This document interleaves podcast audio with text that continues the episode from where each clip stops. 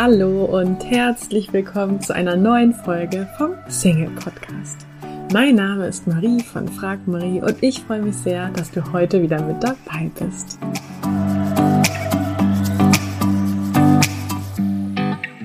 Heute geht es um das spannende Thema beziehungsunfähig bzw. Beziehungsunfähigkeit. Und ja, zu diesem spannenden Thema habe ich mir einen echten Experten eingeladen. Das ist der Erik Hegmann. Er berät schon seit 15 Jahren Singles und Paare ist Autor von zahlreichen Büchern zum Thema Liebe, Partnerschaft und Partnersuche. Er ist Chefredakteur von dem wunderbaren Beziehungsweise Magazin und ja, vielleicht kennt ihr ihn auch schon aus dem Fernsehen, denn er wird sehr oft als Experte im Frühstücksfernsehen beim ZDF und bei vielen weiteren Sendern um seine Meinung gebeten. Herzlich willkommen, Erik Hegmann. Vielen Dank für die Einladung. Ähm, ja, das waren schon sehr viele schöne lobende Worte. Ganz herzlichen Dank dafür. Danke, dass du da bist und dir die Zeit genommen hast. Sehr gerne. Ja, es geht ja heute um das Thema Beziehungsunfähigkeit. Ähm, von daher würde ich einfach mal damit starten wollen. Und da das, dieser Begriff ja mittlerweile sehr inflationär benutzt wird, ähm, magst du uns einmal sagen, was ist überhaupt Beziehungsunfähigkeit? Unsinn. Also Beziehungsunfähigkeit ist Unsinn und zwar deswegen, weil es Beziehungsunfähigkeit gar nicht gibt.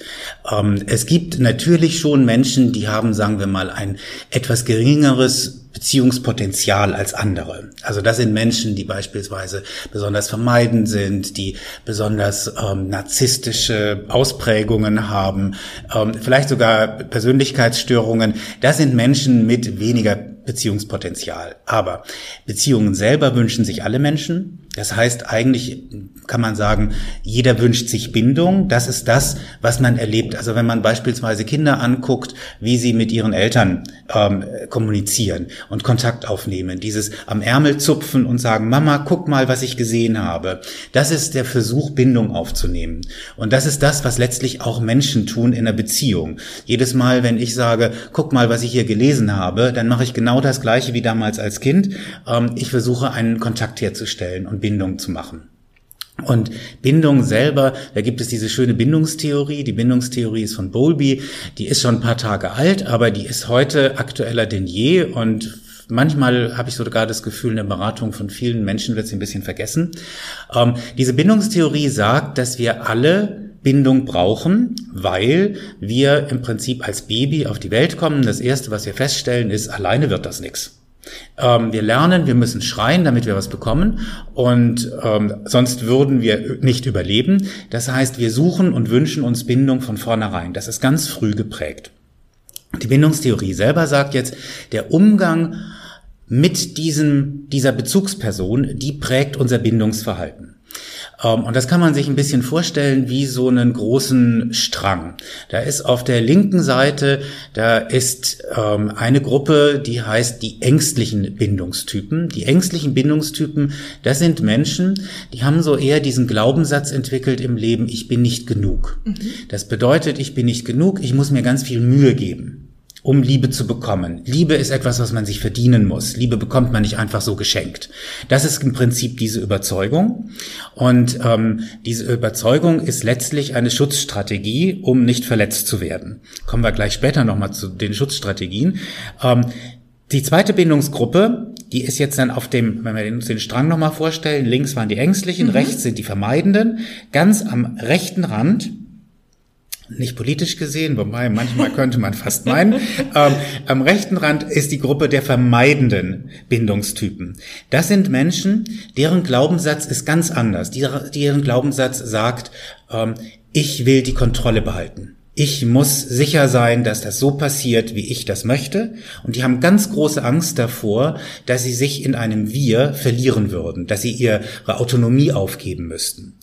Das heißt, wir haben zwei ganz unterschiedliche Pole auf der einen Seite und auf der anderen Seite. Wir alle haben Anteile davon. Wir alle reagieren auch mal ängstlich und mal vermeidend. Ähm, das muss man auch sagen. Aber es gibt eben auch Menschen mit ganz extremen Ausprägungen. Ähm, wenn wir beispielsweise von einer narzisstischen Gesellschaft sprechen, dann kann man sagen, Menschen mit narzisstischen Anteilen oder sogar auch mit der narzisstischen Persönlichkeitsstörung, die sind ganz weit vorne auf der vermeidenden Seite. Das heißt, die suchen Distanz. Wenn denen jemand zu nahe kommt, dann rücken die weg. Die suchen die Kontrolle über die Beziehung, über den Partner, lassen niemanden an sich ran. Ähm, und das darf man äh, nicht vergessen, ähm, das machen die freiwillig, das machen die gerne, ähm, weil die fühlen sich tatsächlich wohl in dieser mhm. Situation. Das geht den Ängstlichen auch so. Die ängstlichen Menschen, die leiden nicht darunter, dass sie sich Mühe geben müssen für Liebe, sondern das macht denen Spaß. Wenn ich in der Beratung mit Singles ähm, rede beispielsweise ähm, und dann dahinter komme, ja, die haben sich ganz viel Mühe gegeben und die haben äh, fürs Date sich wochenlang Gedanken gemacht, wie das aussehen kann und wenn das Date nicht gut war, haben sie sich noch mehr Mühe gegeben und noch mehr. Und ähm, ja, für jemanden, der vielleicht eher vermeidend ist, wirkt das so wie, oh mein Gott, wie kann man das nur machen? Für die wirkt das ganz anders. Für die ist das euphorisch. Die blühen dabei auf. Also deren Bindungssystem kickt sozusagen richtig ein und das finden die dann toll, wenn die das machen. Den Vermeidenden geht es übrigens genauso. Ähm, die finden das auch toll, wenn sie die Anerkennung und die Mühe von den anderen bekommen. Da kickt deren Bindungssystem auch ein. Die gehen nur in die Flucht, wenn die zu, die zu nahe kommen. So, und dann haben wir dazwischen, zwischen diesen haben wir den großen Part, da sind über 50 Prozent der Bevölkerung mit einer sicheren Bindungshaltung. Mhm. Und diese sichere Bindungshaltung bedeutet, ich kann Liebe geben, ich kann Liebe nehmen, ich kann das empfangen, ich kann mich fallen lassen. Da sind so im Bekanntenkreis die Menschen, die aus einer fünfjährigen Beziehung, die trennen sich irgendwann mhm. mal, meistens sogar im Guten, brauchen dann ein halbes Jahr, bis sie wieder irgendwie normal sind und sich gut fühlen, gehen auf eine Party und lernen sofort die nächste Person kennen, mit der sie wieder sechs Jahre in eine Beziehung gehen. Und sowohl die Ängstlichen als auch die Vermeidenden gucken sich dann an und sagen, wie macht der das? Ganz einfach, die haben nicht dieses Problem sozusagen auf der anderen Seite. Ähm, die müssen sich keine Mühe geben, wollen sie auch gar nicht und die haben keine Angst, sich zu verlieren. Das bedeutet, diese sichere Gruppe, ja. Diese Menschen, die sind auf dem Single-Markt nicht vorhanden. okay. Denn die Oder sind ja nicht, ja genau, die sind nämlich nicht da, die triffst du eigentlich mhm. nie. Wer trifft sich nun? Die Ängstlichen, und die Vermeidenden. Und die ziehen sich gegenseitig an. Das ah, ist eine spannende Dynamik, weil, ähm, wenn man sich das ungefähr vorstellt, da lernen sich jetzt zwei Menschen kennen. Ich sage jetzt mal vom Klischee her, sie ist ängstlich, er ist vermeidend. Das stimmt aber nicht wirklich. Also mhm. das kann, das ist nicht geschlechtsspezifisch, das kann genauso gut andersrum sein. Ähm, er sagt, was man ja so typischerweise gerne hört, oh, ich bin mir nicht sicher, ob ich eine Beziehung will. Das ist ein typisch vermeidender Satz. Der Ängstliche hört, Gib dir ein bisschen Mühe und vielleicht entscheide ich mich dann für dich als Beziehungstyp. So, und das findet der ängstliche Typ, weil den das euphorisiert, der mhm. findet es ja gut, der leidet ja nicht darunter. Super. Und dann gibt er sich richtig Mühe. Und er gibt sich auch ganz lange Mühe und findet, das findet auch der Vermeidende toll, weil der jetzt die Anerkennung bekommt. Ist ganz großartig. Ähm, bis zu dem Zeitpunkt, wo dann bei ihm das Bindungssystem sagt, jetzt wird mir das zu eng. Und dann darf man nicht vergessen, er hat ja auch von Anfang an gesagt, ich bin mir nicht sicher, ob ich eine Beziehung will. Mhm. Das heißt, er fühlt sich auch jederzeit berechtigt und legitimiert zu sagen, bis hierher und nicht weiter. Mhm. Und diese Kombination, diese Paardynamik, das ist das, was beispielsweise Michael Nast in seinem Buch Generation Beziehungsunfähig ganz gut beschrieben hat. Nur ist er natürlich, er ist Literat, er ist Romancier und er ist kein Psychologe oder Therapeut und er hat diese, diesen Zusammenhang, den haben jetzt andere Leute hergestellt. Beispielsweise Stefanie Stahl mhm. in ihrem Bestseller.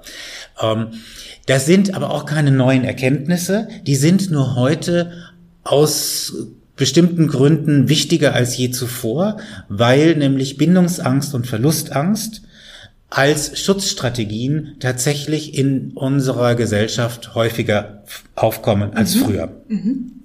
Und da könnte man sich jetzt genau überlegen, warum dem so ist. Ähm, nach der Bindungstheorie wird eigentlich dieses ähm, Bindungsverhalten ganz früh ja geprägt. Mhm. Zu der Zeit von Bowlby gab es genau drei Beziehungen im Leben. Das war einmal die Eltern, das war die prägendste, das würde ich niemals bestreiten wollen. Ähm, dann gab es die Beziehung mit dem Partner. Das war zu der Zeit schon, ja, gerade an der Grenze, wo es Liebesbeziehungen überhaupt gab, aber da war es eher noch Zweckgemeinschaft trotz allem. Und dann Beziehung zu den Kindern. Das war's dann mit den Beziehungen. Heute führen wir mit 14, 15 die ersten Beziehungen. Wir knüpfen Kontakte auf Tinder, wir knüpfen sie auf anderen Plattformen. Wir erleben viel mehr Verletzungen unseres Selbstwertes ähm, in den vielen Kontakten, die wir haben und den Beziehungen, die wir haben. Jede Trennung bedeutet eine Verletzung des Selbstwertes und das hinterlässt Narben. Und diese Verletzungen führen eben zu Schutzstrategien. Und das ist auf der einen Seite entweder Verlustangst oder auf der anderen Seite Bindungsangst. Mhm. Das heißt, diese Phänomene nehmen zu, je mehr Beziehungen wir führen. Und dadurch entsteht der Eindruck, die Menschen sind beziehungsunfähig.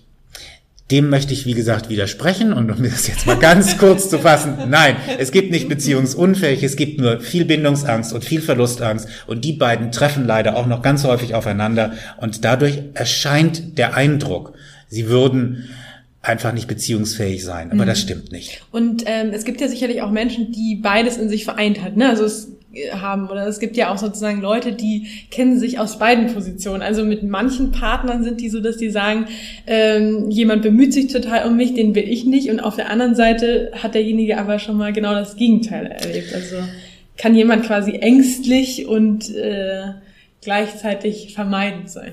Das ist ein spannendes Ding. Das hat man später, hat man die, die Bindungstheorie von Bowlby ergänzt um mhm. genau diese Gruppe, ähm, die tatsächlich beide sein konnten. Was sehr viel häufiger, zu dem möchte ich gleich kommen, was sehr viel häufiger passiert, ist eigentlich, dass Menschen in ihrem Leben sich teilweise ein Stück verändern. Das heißt, geraten beispielsweise zwei eher vermeidende Typen aneinander. Früher sagte man, naja, die haben keine Berührungspunkte, weil beide müssen sich Anerkennung geben. Wie soll das gehen? Ja, es geht, weil der weniger Vermeidende sich meistens dann ein eher ängstlich vermeidende, äh, ängstliches Verhalten aneignen wird und ähm, sozusagen den ängstlichen Part übernimmt. Bei zwei Ängstlichen ist das ähnlich. Mhm. Die Menschen jedenfalls, die tatsächlich beides vereinen, zu gleichen stark ausgeprägten Anteilen, das ist dann schon nah am Borderliner-Syndrom, weil die haben ein großes Problem, ähm, sowohl sie, das Bedürfnis nach Bindung ist riesengroß, auch die Mühe, sich dazu zu geben, und auf der anderen Seite aber ganz große Bindungsangst. Mhm. Und das kann man dadurch erklären, letztlich ist das auch sehr nah beieinander, weil beides hat etwas mit dem Selbstwertgefühl zu tun. Das heißt, ich habe ein niedriges Selbstwertgefühl und ich bekomme keine Liebe. Da gibt es jetzt zwei Varianten. Entweder ich sage, ich muss es kontrollieren und ich brauche sie auch gar nicht, das wäre vermeidend, oder ähm, ich will sie unbedingt, ich gebe mir ganz viel Mühe, das wäre ängstlich. Menschen mit ausgeprägten Anteilen an beiden sind so hin und her gerissen, dass das so die typischen Borderliner-Syndrome sind, die tatsächlich sehr schwierig für die Betroffenen sind aber auch für die Partner, mhm. weil die wissen nicht genau, wie sie reagieren sollen. Jetzt sagtest du gerade, ähm, dass eben dieses Selbstwertgefühl ähm, da eine zentrale Rolle spielt. Ist das dann auch der Schlüssel, wenn man so für sich feststellt, hm, ich bin vielleicht ein bisschen ängstlich oder vermeidend, dass quasi, dass man an seinem Selbstwert arbeitet? Ich wäre immer vorsichtig, zu viel verändern zu wollen, weil mhm. letztlich man ist eine liebenswürdige Person, auch wenn man vermeidend äh, an Verhaltensweisen an den Tag legt und auch wenn man äh, ängstlich an den Tag legt. Niemand muss sich jetzt zwingen, irgendwie plötzlich ein sicheres Bindungsverhalten anzueignen. Ähm, Im Zweifel ist das auch schwierig möglich. Mhm. Aber den Selbstwert zu stärken ist grundsätzlich eine gute Idee, weil da hängen ja ganz viele Sachen auch noch mit mhm. dran. Das heißt, fühle ich mich leicht angegriffen und versuche ich sozusagen mit Schutzstrategien nicht angegriffen zu werden. Diese Schutzstrategien sind meistens kontraproduktiv. Die führen eher dazu, dass ich noch mehr verletzt werde und dass die Verletzungen noch schlimmer werden. Insofern, ähm, man sollte schon versuchen, den Selbstwert zu stärken, aber man sollte jetzt auch nicht dabei vergessen, dass dadurch natürlich bestimmte Verhaltensweisen da auch dranhängen, die einen ja auch ausmachen. Also ähm, die Tatsache, dass sich jemand gerne um jemanden bemüht, ist zwar ängstliches Verhalten, ist aber jetzt auch nicht negativ. Mhm. Und jemand, der sagt, na ja, ich habe hier Grenzen, ähm, die will ich nicht überschritten haben, das, auch das ist positiv, weil ähm, man darf sich auch nicht aufgeben, sonst wird man ganz schnell Opfer oder gerät in eine Co-Abhängigkeit. Man muss da schon genau aufpassen und ich würde warnen davor, alles wegtherapieren zu wollen. Es reicht häufig schon ein Bewusstsein, wenn ich mich ertappe in bestimmten Verhaltensweisen zu sagen, ah, jetzt mache ich wieder das Vielleicht, wenn der Partner oder die Partnerin auch davon informiert ist und man sozusagen beide kennen ihre Verhaltensweisen und die können sich dann angucken und sagen, übrigens, wir sind gerade wieder in der Dynamik. Stimmt. Dann können die einen Witz drüber machen, lachen und das anders aufgreifen. Und das stärkt einfach auch den Selbstwert dabei. Mhm. Sehr interessant. Ähm, würdest du denn sagen, wenn wir uns jetzt die beiden Sachen angucken, also eher der bindungsängstliche und der bindungsvermeidende, kann man es irgendwie so ganz pauschal sagen, gibt es eine Tendenz, wozu eher Frauen oder Männer neigen oder ist das wirklich... Äh kann man nicht, kann man nicht. Es hat wirklich damit mhm. zu tun, ähm, wie tief sind die Verletzungen mhm. und wie viele Verletzungen habe ich erhalten. Äh, interessanterweise ist es so, es scheint so, dass die Jungs ähm, so bis 30 tendenziell eher vermeidend wirken in ihren mhm. Verhaltensweisen und die Frauen an, ab 45 wieder vermeidend werden. Ähm, ob das wirklich so stimmt, das muss man sich länger angucken, weil dazu gibt es diese Untersuchungen jetzt, moderne Untersuchungen, nicht lange genug. Ähm, es scheint mir aber auch nicht wirklich wichtig zu sein, weil am Ende des Tages ich muss gucken für mich, wie reagiere ich, wie reagiert meine Partnerin, wie reagiert mein Partner. Ähm, da helfen mir Geschlechterklischees eigentlich wirklich gar nicht in meinem persönlichen Problem. ähm, im Gegenteil, es ist eher so, ich glaube, es ist sogar noch eher problematisch zu sagen, ach, da bist du jetzt wieder ein bisschen hysterisch oder sowas. Ähm, wenn ein Mann dann abwertend über seine Partnerin reden würde, ähm, fände ich jetzt ehrlich gesagt nicht gut. Mhm. Das heißt, wenn ich dich richtig verstanden habe, dann wäre quasi dein Tipp, wenn man eine der beiden Verhaltensweisen, möchte ich sie jetzt mal nennen, bei sich feststellt, wäre dein Tipp eben dieses Bewusstsein, dass das schon ein sehr großes äh, Stück hilft.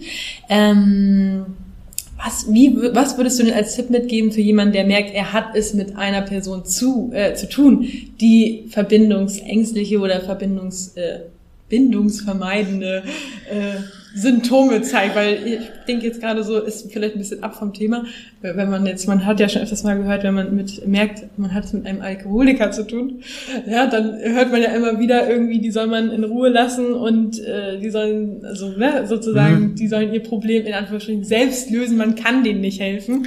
Das wäre auf das Thema übertragen. Ja, also ähm, zum einen, zum einen tatsächlich, man kann dem anderen nicht wirklich viel helfen, mhm. der muss da selber an sich arbeiten. Mhm.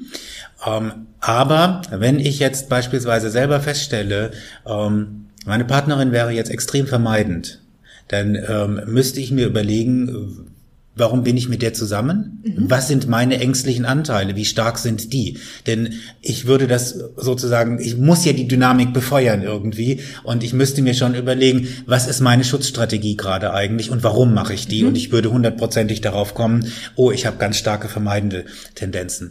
Wenn ich jetzt tatsächlich ähm, den Fall habe, eine Person ist in einer ähm, Beziehung, emotionalen Abhängigkeit beispielsweise mit einem, einer sehr narzisstischen Persönlichkeit, dann ähm, ist diese Person häufig schon mit einer leicht ängstlichen Tendenz rangegangen. Ähm, sonst hätte sie sich nämlich nicht angezogen gefühlt von diesem scheinbar vermeintlich so starken, ähm, charmanten Supermenschen da an ihrer Seite, der ja letztlich nichts weiteres macht, als ihre Anerkennung zu nehmen, um seinen niedrigen Selbstwert aufzubauen. Ähm, das macht die Sache einfach deswegen schwierig, weil ähm, sie wird höchstwahrscheinlich stark ängstliche Tendenzen entwickeln dann. Und wenn sie das nicht früh genug merkt und aufhört, dann wird diese Person ähm, ganz sicherlich nach der Trennung in einer Situation sein, dass sie aus einer Position der Schwäche erneut einen vermeintlich starken Partner sucht. Mhm. Die Gefahr, dass man dann wieder an einen möglichen Narzissten gerät, oder weil man ja jemanden sucht, der vermeintlich stark ist, ist riesengroß. Deswegen ist da dann ganz wichtig zu sagen, okay, ich gehe, komme aus so einer Beziehung raus, da brauche ich vielleicht schon Hilfe dafür. Wenn es also eine wirkliche Co-Abhängigkeit, eine emotionale Abhängigkeit ist, ist das gut möglich. Mhm. Aber danach brauche ich auch nochmal Hilfe, um meinen Selbstwert überhaupt wieder auf eine Höhe zu bringen, mhm. dass ich auf Augenhöhe einen anderen Partner finden kann. Also, wenn wir über beziehungsunfähig dann nochmal sprechen wollen, muss man sagen, ja, komme ich aus einer Beziehung mit einem Narzissten oder auch aus einer Beziehung mit einem Borderliner, in dem Moment bin ich vielleicht tatsächlich nicht beziehungsbereit. Lassen wir es, lassen, lassen wir es mal dastehen. Mhm. Also da kann ich mir aber helfen lassen. Mhm. Ah ja. Okay. Ähm, das heißt, wenn ich es richtig verstehe, du sagst ja, und das finde ich eine sehr gute Herangehensweise, Beziehungsunfähigkeit gibt es eigentlich nicht. Das ist ja auch sehr hoffnungsvoll, weil das heißt, niemand ist quasi äh, ein ähm, Fall, dem man nicht helfen kann, sozusagen, kein hoffnungsloser Fall.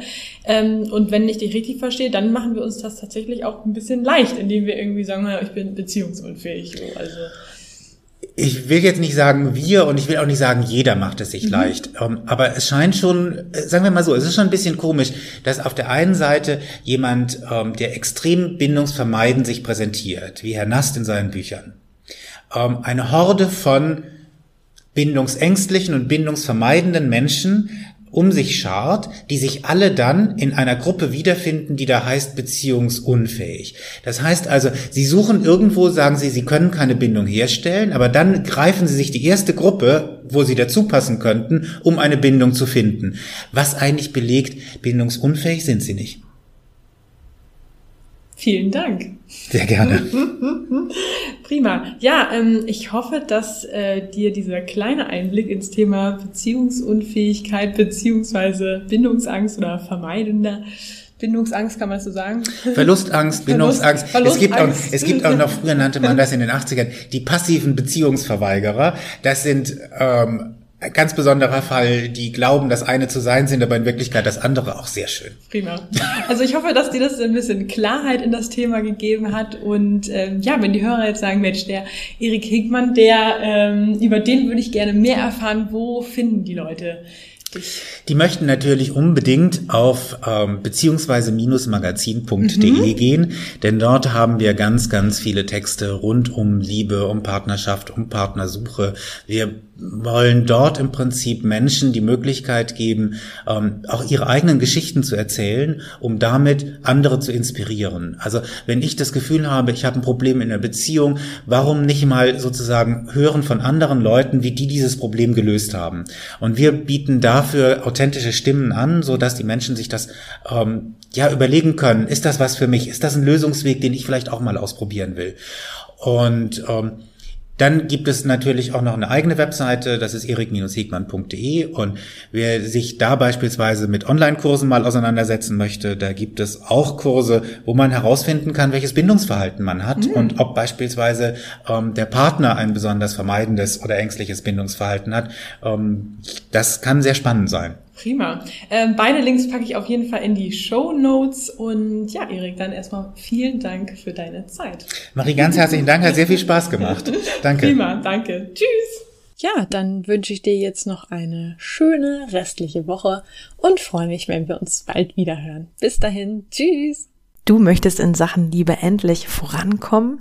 ankommen, dich von Experten unterstützen lassen, die nachweislich bereits zahlreichen Singles in einer Beziehung verholfen haben, dann hast du jetzt die Möglichkeit, uns kostenlos kennenzulernen. Wir nehmen uns die Zeit, dich und deine individuelle Situation in einem kostenlosen Kennenlerngespräch kennenzulernen und geben dir eine Einschätzung, ob und wie wir dir helfen können. Wir klären alle Fragen, wie so eine mögliche Zusammenarbeit aussehen kann und ja, freuen uns, dich kennenzulernen. Du kannst jetzt einfach auf frag-marie.de www.de slash Beratung gehen und da einfach äh, deine Anfrage an uns stellen. Das ist kostenlos, unverbindlich. Klickst einfach auf Kennenlerngespräch vereinbaren und dann melden wir uns bei dir auf frag-marie.de slash Beratung. Wir freuen uns auf dich.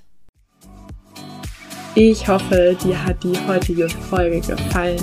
Falls ja, würde ich mich riesig freuen, wenn du diesen Podcast an einen lieben Menschen weiterempfiehlst und dir jetzt ganz kurz die Zeit nimmst und diesen Podcast bewertest. Ich wünsche dir jetzt noch einen tollen restlichen Tag und freue mich, wenn wir uns in der nächsten Folge wiederhören. Tschüss!